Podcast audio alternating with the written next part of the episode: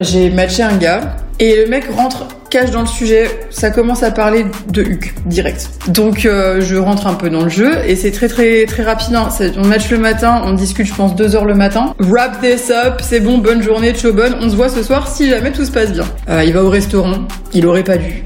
Euh, parce qu'en revenant, le mec me dit ouais, je me sens pas très bien. Est-ce que je peux utiliser tes toilettes? Donc le gars arrive en voiture et ça sonne à la porte. Donc le gars rentre dans mon salon comme as. Il est à la messe, il y a pas de souci. Il rentre, il pose ses affaires. Ciao, ça va bien et tout. La claque, il me claque la bise. Il va aux toilettes comme si c'était le, truc le plus normal à faire quand t'arrives chez un date. Finalement t'arrives, tu chies et après seulement tu euh, tu lances le business, y a pas de problème.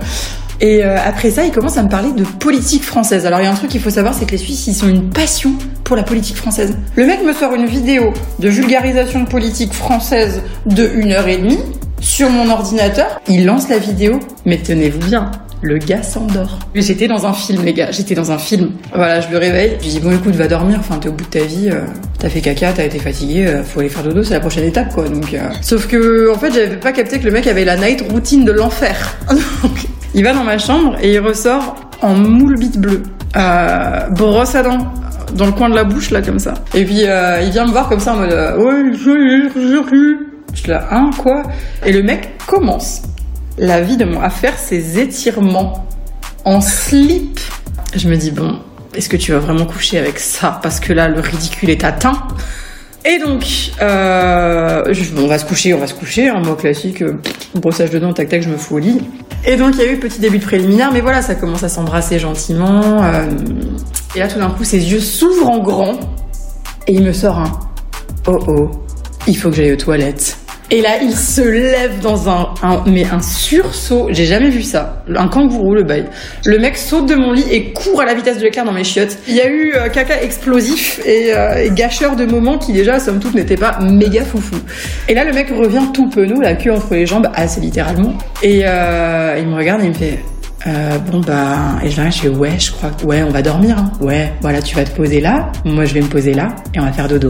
Et euh, là il y a la partie moins fun qui arrive. Donc ça va parler euh, malheureusement de violence sexuelle d'agression sexuelle on peut même parler de viol qui je le rappelle euh, sont tous des actes qui sont punis par la loi ce qui s'est passé, c'est que euh, je dormais et en fait, ça commence à venir euh, me caresser les hanches, euh, me caresser les bras. Il commence à m'embrasser dans le cou. Il commence à me toucher avec un peu plus d'insistance. Et en fait, moi, je rentre dans un état hyper bizarre.